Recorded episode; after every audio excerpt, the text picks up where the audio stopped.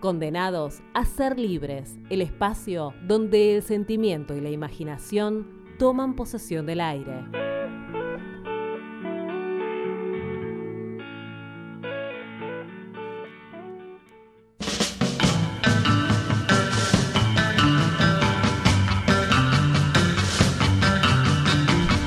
Bueno, estamos acá otra vez en Condenados a ser libres, como todos los sábados en la segunda hora de nuestro querido programa Fiesta Popular que sale por Radio Presente, la voz del ex Olimpo. En esta oportunidad tenemos la fortuna de entrevistar por vía telefónica a Gabriela Dicker, que es la rectora de la Universidad General Sarmiento, situada en Polvorines, en los Polvorines. Ella es doctora en educación de la Universidad del Valle de Colombia y tiene estudios postdoctorales y obviamente desarrolla sus estudios en lo que es las, lo que son las problemáticas pedagógicas así que y el impacto de las universidades en el ambiente. Eh, bien eh, me estás escuchando Gabriela sí hola cómo estás oh, mucho gusto. Bueno un placer tenerte acá en nuestra radio radio presente. Gracias. Eh, bueno Obviamente lo, lo, que nos convoca es toda esta situación que tuvimos esta semana y que venimos teniendo hace un par de años eh, sobre la marcha universitaria y bueno, todo las desinversiones en las universidades y en, el cuerpo docente. Me presento, mi nombre es Mariano y soy el conductor del programa y junto a mí están otras hermosas voces que son las de Eva, Hernán y Dani que van a también ir este, preguntando y ayudándome a llevar esta entrevista. Así que un placer, Gaby. Gracias, gracias por llamar. ¿eh? Bueno, eh, básicamente te queríamos hacer unas preguntas para que nos desasnes eh, y sobre estas cuestiones que tienen que ver con respecto a la universidad este, y bueno, la desinversión que bien nombraba antes. Así que... haré lo posible. muchas gracias. Eh, eh, ¿Cómo estás? Gabriela Eva te habla. Hola Eva. Bueno, nada, si quieres podemos empezar charlando sobre eh, lo que tuvo que ver con la marcha del jueves, eh, los motivos, ¿sí? El, reclamo principal o los reclamos, eh, como para contar, si, bien todos tenemos en claro la consigna, bueno, que, nos, que no se metan con la universidad pública, puntualmente, el, el reclamo cuál es? Puntualmente hay, había dos reclamos, dos consignas en la marcha del jueves. Una es el reclamo salarial, obviamente, como ustedes saben, eh, todos los trabajadores universitarios, tanto docentes como no docentes, eh, la oferta del gobierno es de un incremento salarial del 15% para un año que ya no sabemos con qué inflación va a terminar, eh, mm. pero ya va a rondar el 40 probablemente. Y por otro lado, había también un reclamo presupuestario. No, acá, acá es importante quizás eh, tener en cuenta que el, gobierno hizo muchos esfuerzos en estos días por instalar mm. que el único problema que había en relación con las universidades era salarial, ¿no? Que el problema es salarial y no presupuestario, salió a decirlo el jefe de gabinete, eh, también el ministro de Educación, y la verdad es que no es muy difícil entender eh, rápidamente que las universidades contamos con presupuestos destinados a sostener el funcionamiento de las universidades definidos en noviembre de 2017 por el Congreso de la Nación en la Ley Nacional de Presupuesto, con una expectativa de inflación y una cotización del dólar muchísimo más baja de lo que es ahora, con lo cual lo que tenemos es, primero, una depreciación de los presupuestos que ya no son suficientes para sostener las actividades regulares y esto involucra, para que la gente entienda, con esos presupuestos las universidades pagamos desde la tarifa de luz hasta las becas estudiantiles o los insumos de laboratorio, que por otra parte cotizan en dólares. Y por otro lado, también hay que tener en cuenta que los salarios de docentes y no docentes universitarios componen entre el 85 y el 90% del presupuesto de una universidad. Mm. Entonces, un deterioro salarial es sin ninguna duda un deterioro presupuestario. Entonces, había en esa marcha en principio esas dos consignas. Ahora, eh, Mariano lo, dijo bien al inicio. Eh, e, está claro que eh, en este momento, aunque esos sean los dos temas más visibles, el reclamo desborda la cuestión salarial y la cuestión presupuestaria. Es, es un reclamo frente a las políticas que se vienen sosteniendo desde hace dos años de hostilidad, de desprestigio y de ataque a las universidades públicas. Eh, y esto también hay que tenerlo en cuenta, el ajuste no empieza hoy. Mm. Y la hostilidad sobre el sistema universitario no empezó hoy eh, por parte de este gobierno, ¿no? Son, sí, varios, eh, varios años, consideramos también nosotros que viene empeorándose la situación. Todos acá pasamos o estamos en, estudiando en profesorados o universidades públicas. Y notamos también este, a veces que no hay gas para calefaccionarse en lugares donde hace mucho frío frente al río como Fadu, eh, a veces falta de personal, eh, obviamente los docentes, charlamos con los docentes y nos cuentan también que no llegan a fin de mes, ¿sí? Así que conocemos y estamos en contacto y lo palpamos en el día a día. Quería preguntarte un poco si la extensa convocatoria que eh, tuvo la marcha el jueves, la evalúas como positiva, eh, indiferente, negativa? ¿Qué, ¿Qué, te ha dejado la gran convocatoria donde han ido personas de todos los ámbitos, desde la docencia, estudiantes, no docentes, de universidades públicas y gente también que fue en apoyo y nunca ha pasado, quizás no, no tiene tanto contacto con, con la universidad?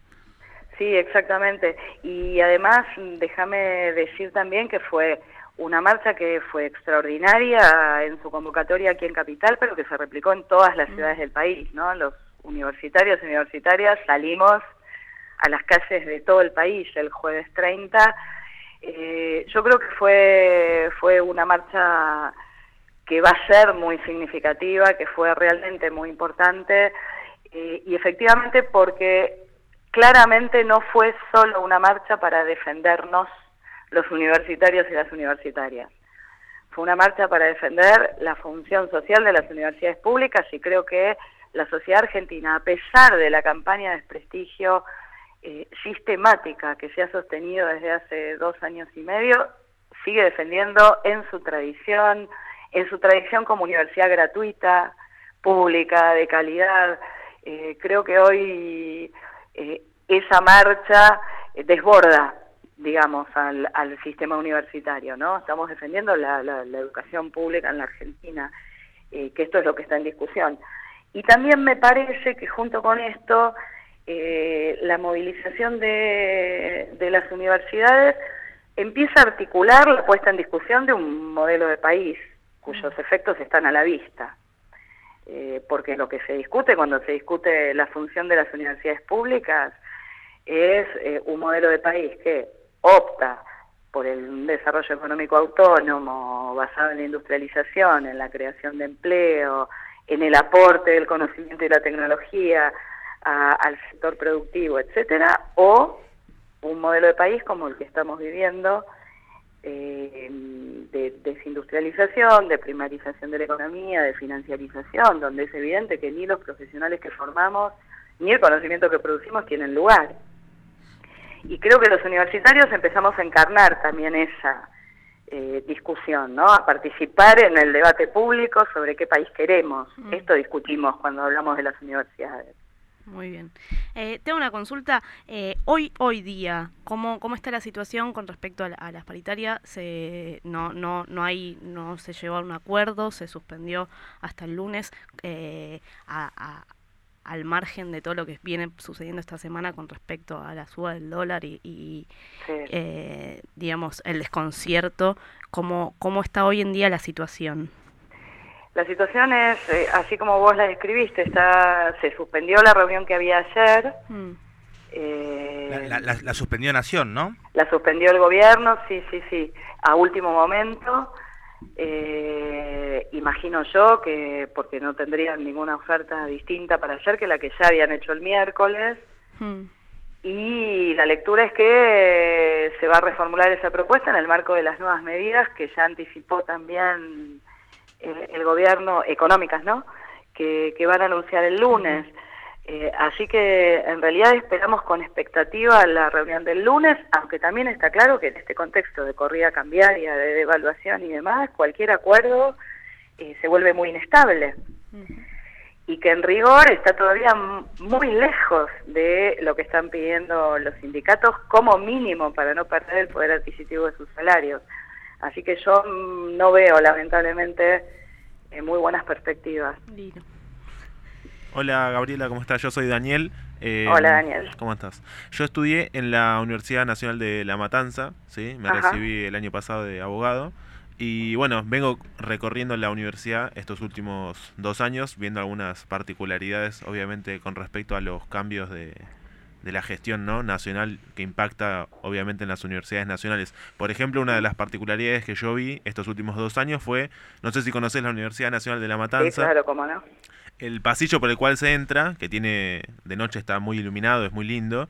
Eh, había noches, sobre todo en la primera parte del 2016 y del 2017, que se apagaba directamente. La gente que cursaba de noche eh, caminaba por una universidad a oscuras porque las tarifas que le habían llegado a la, a la universidad eran, eran impagables. Entonces, qué, notorio como en, en, años anteriores se buscaba, con aciertos y errores, lógicamente, se buscaba el desarrollo de la universidad, el crecimiento, que, las, que todas las universidades puedan tener nuevas carreras, como planteabas vos, un modelo de país que obviamente metía, metía énfasis y presupuesto en que chicos y chicas se puedan desarrollar, crecer y aportar a, su país. Y como hoy vemos que ni siquiera, digo, este detalle de la luz, que directamente los chicos que salían al recreo o, que estaban caminando por, por la universidad tenían que caminar a oscuras porque la propia universidad no les podía proveer de luz. Digo, cómo, cómo cambia de, un, de un modelo a otro. Sí, exactamente. Primero, por, por las restricciones que se ponen en evidencia de esa manera, de una manera eh, casi básica ¿no? de, sostenimiento de, del funcionamiento normal de las instituciones, eh, pero que también se, se pone en evidencia, además de, de, lo que significan las restricciones presupuestarias para, para funciones básicas, en la paralización de toda política de expansión. Mm. Eh, y efectivamente no ha habido en estos años financiamiento eh, ni ninguna expectativa de expandir ni carreras, ni mucho menos, por supuesto, eh, creación de universidades. Y esto también está sostenido en una idea que el presidente formuló con toda claridad, y es que él considera que la educación superior es un privilegio, mm. no un derecho, porque en la medida en que sostenemos que la universidad, el acceso a la universidad es un derecho de los individuos y un derecho de la sociedad también, ¿no? a recibir los beneficios de lo que las universidades producimos, está claro que las políticas tienen que ser de expansión, todavía estamos lejos de asegurarle ese derecho a todos los jóvenes de este país. Sin embargo, este gobierno paralizó eh, toda política de expansión de las universidades, además de lo que restringe en las existentes, bajo la idea de que es un privilegio. Recordemos, por otra parte, que en la retórica oficial la palabra derecho desapareció, ¿no? Mm. Drásticamente. O sea, nadie habla de derecho, se habla de eficiencia o cuando Macri se refiere a las universidades habla de gasto público excesivo, que es necesario recortar. Digo, es en este marco, de, eh, bajo esta mirada política, ideológica sobre las universidades, que se desata este conflicto. Sí, tal cual. Yo quería hacerte otra consulta. Eh, si nos puedes contar un poco de la universidad en la, en la que vos estás. Porque, por ejemplo, en, en, La Matanza se dio una particularidad, yo investigué un poco en los años en los que estuve estudiando, qué porcentaje había de eh, primera generación de universitarios, lo cual era un, una clara demostración de que una sociedad que, que los hijos de, de, padres, que como mucho habían terminado la primaria, estaban haciendo carreras universitarias, significaba que, lógicamente, con aciertos y errores, se iba hacia un rumbo, hacia un rumbo mejor.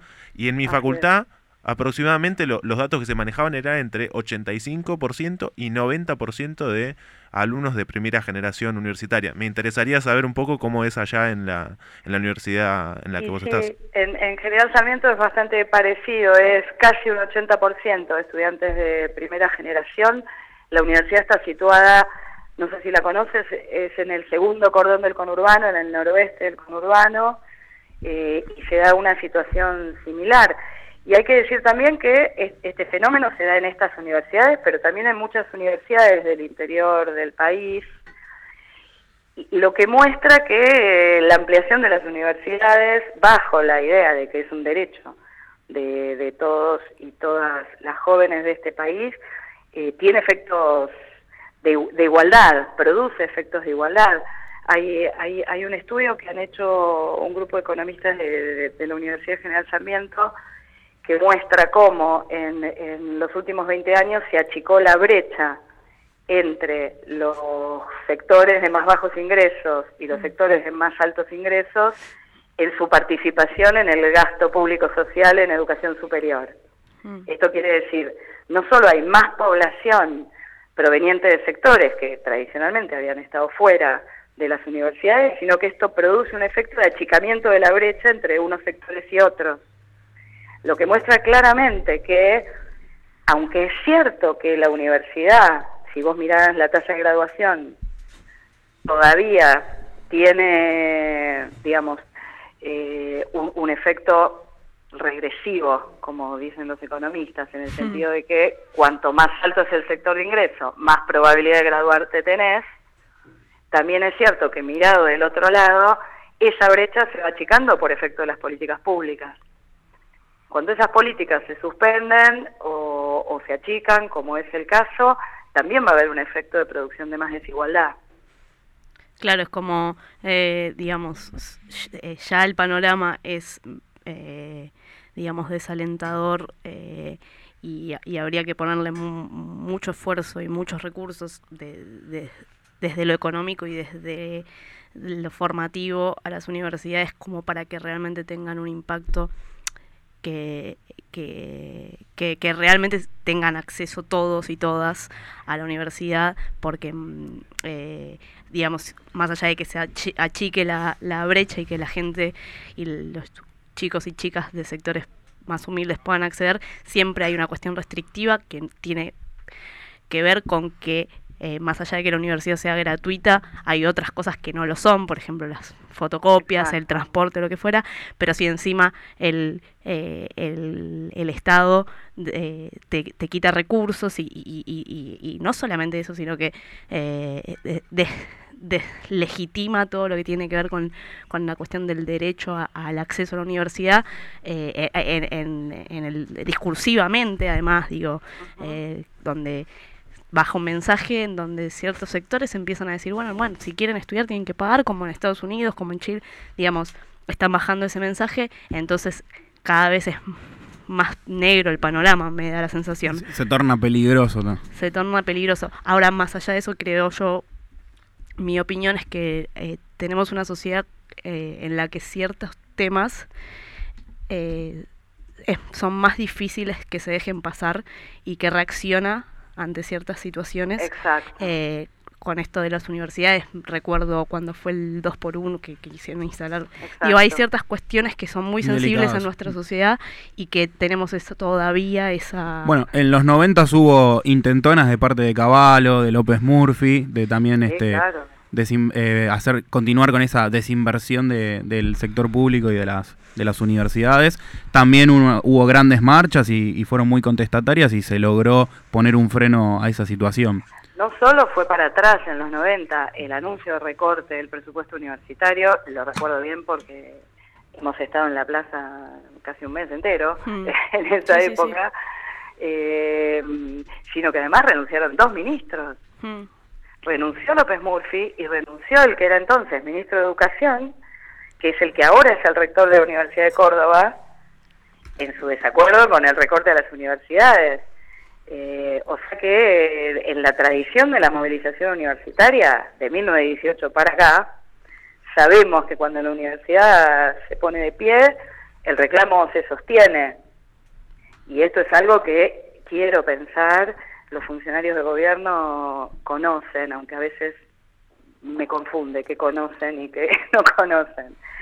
Eh, pero esto que, que ustedes dicen, esto que, que, señalaba Eva, también hay que eh, cruzarlo, digamos, con las declaraciones que los mismos altos funcionarios de Cambiemos hacen.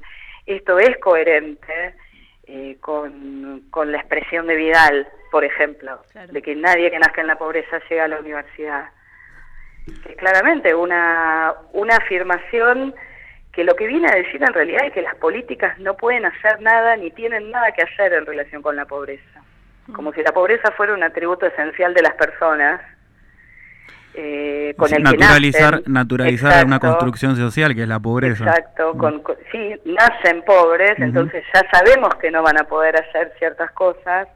Cuando sabemos que la pobreza es una condición de injusticia a la que las personas están sometidas como consecuencia de ciertas políticas y que salen de ahí con otras políticas.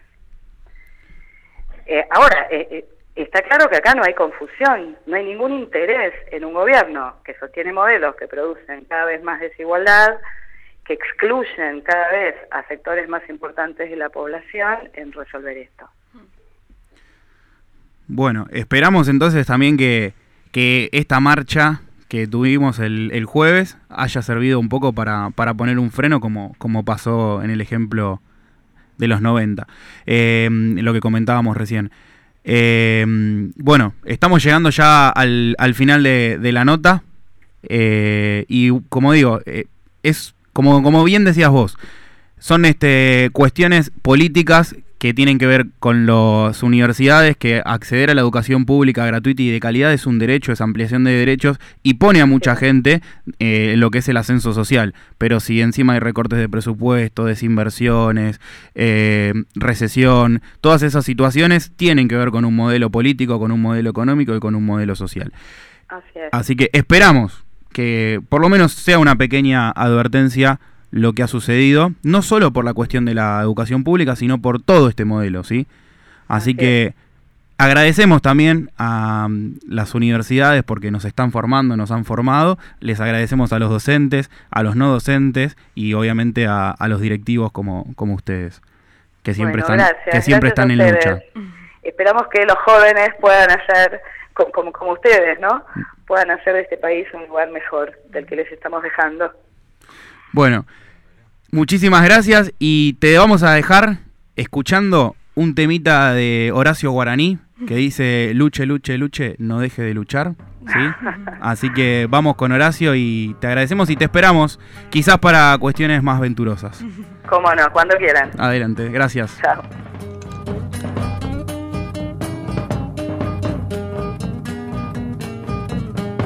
Pueblo que escucha, únete a la lucha. Pueblo que escucha, únete a la lucha. Pueblo unido, nunca vencido. Pueblo unido, nunca vencido. Y luche, luche, luche, no deje de luchar. Y luche, luche, luche, no deje de luchar.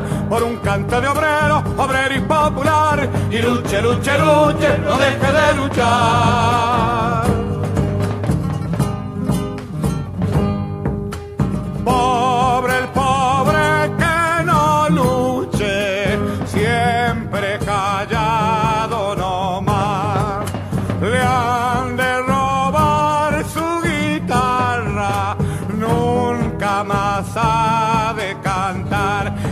Luche, luche, luche, no deje de luchar. Y luche, luche, luche, no deje de luchar. Por un canto de obrero, obrero y popular. Y luche, luche, luche, no deje de luchar.